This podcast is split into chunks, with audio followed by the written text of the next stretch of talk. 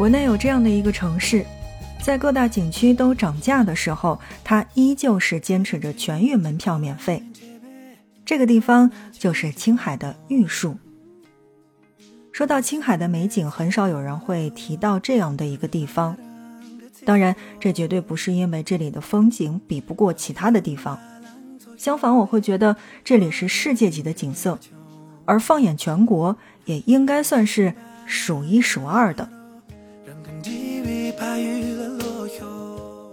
这里有着关于雪域草原史诗般的壮美，也有着文成公主的动人的传说，随时随地可以能看到信仰的力量。这里的一切又仿佛在宗教的色彩之上，散发着迷人的神秘味道。作为青藏铁路开通之后的最后一片神秘藏地，玉树可能不像西藏、川西那样被人们所熟知，但你要想领略最纯净的藏地的话，那我会觉得玉树绝对是你不得不来一趟的地方。FM 轻奢时光，听着声音去旅行。那在今天的节目内容当中，就让我们一起走进青海的玉树，来关注这个中国唯一门票全免的城市。作为中国首批公布的国家公园，三江源国家公园应该算是当属之最。这里被称为是中国的生态之肾，也是地球上最美丽的高原之一。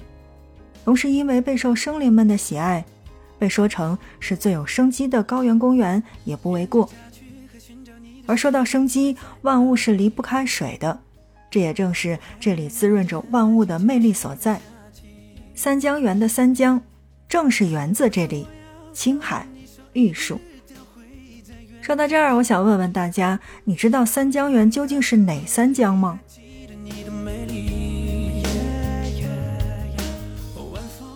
好吧，不卖关子了哈。三江源的三江其实就是黄河、长江和澜沧江。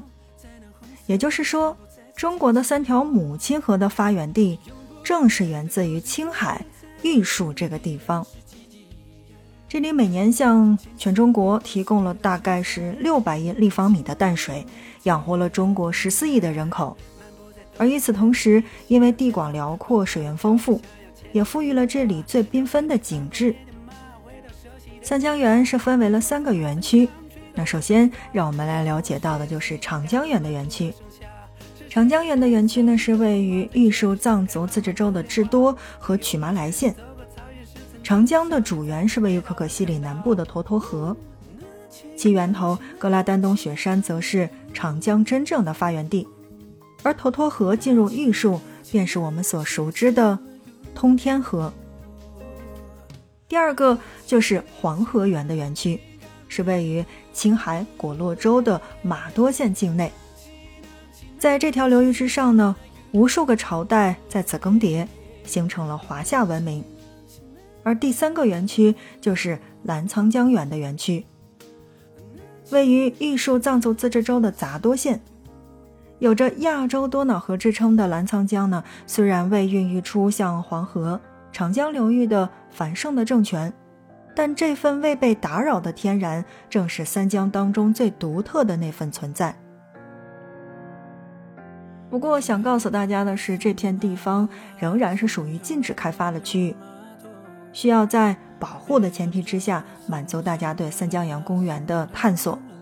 也就是说，如果你真的是去关注这方面的消息的话，就会发现，那自从二零二一年开始，这里每年只开放两千个访客的名额，而且还是需要提前报备，走正规的手续，并不是你想来就能来的。那这个是要旅行的朋友们多注意。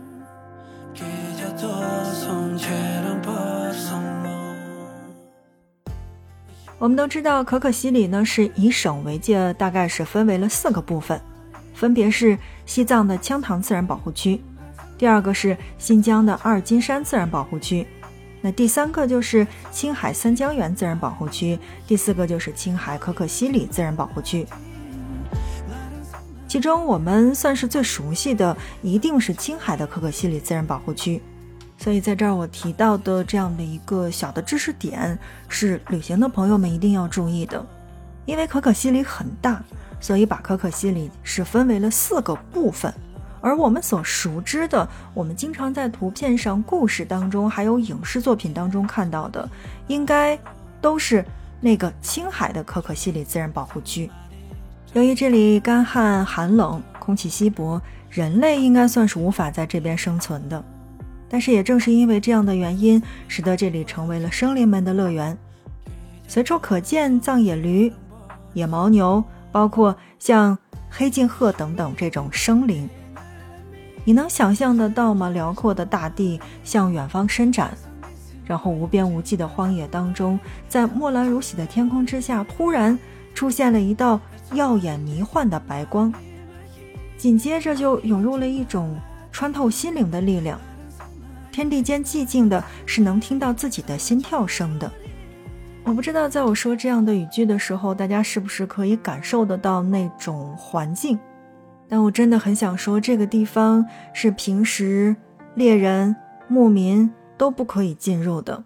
而如果你有幸到这边的话，必须要遵守这里的规矩，千万不要停车，也千万不要去打扰这个地方，只远观就好。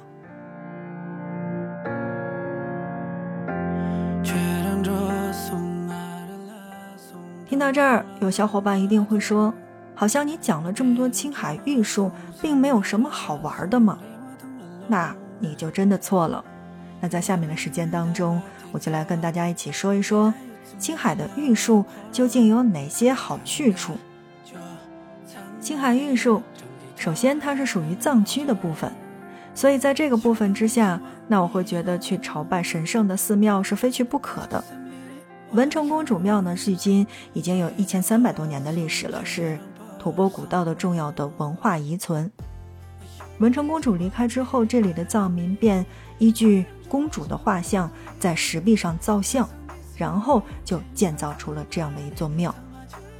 远望藏式的建筑呢，紧贴着百丈的悬崖，而金光闪闪的屋顶光芒四射，满山的经幡随风飘动，清澈的河水流淌而过，不由得你会在这个地方心生出一种风水宝地之感。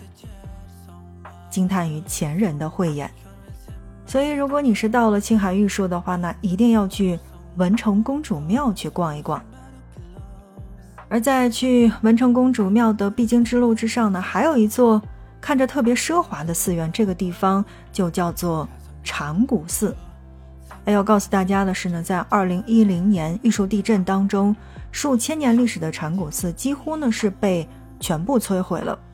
你现在路过看到的这个禅古寺，百分之九十都是新建的。